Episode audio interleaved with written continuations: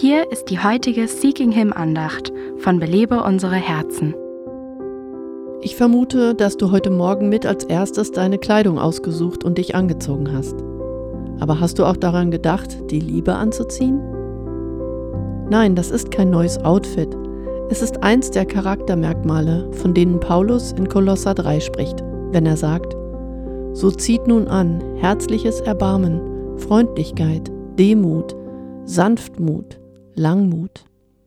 Wow, kannst du dir vorstellen, wie es bei uns zu Hause oder auf der Arbeit wäre, wenn wir alle jeden Morgen ganz bewusst diese fünf Eigenschaften anziehen würden? Die Bibelstelle geht mit diesen Worten weiter. Über dies alles aber zieht die Liebe an, die das Band der Vollkommenheit ist.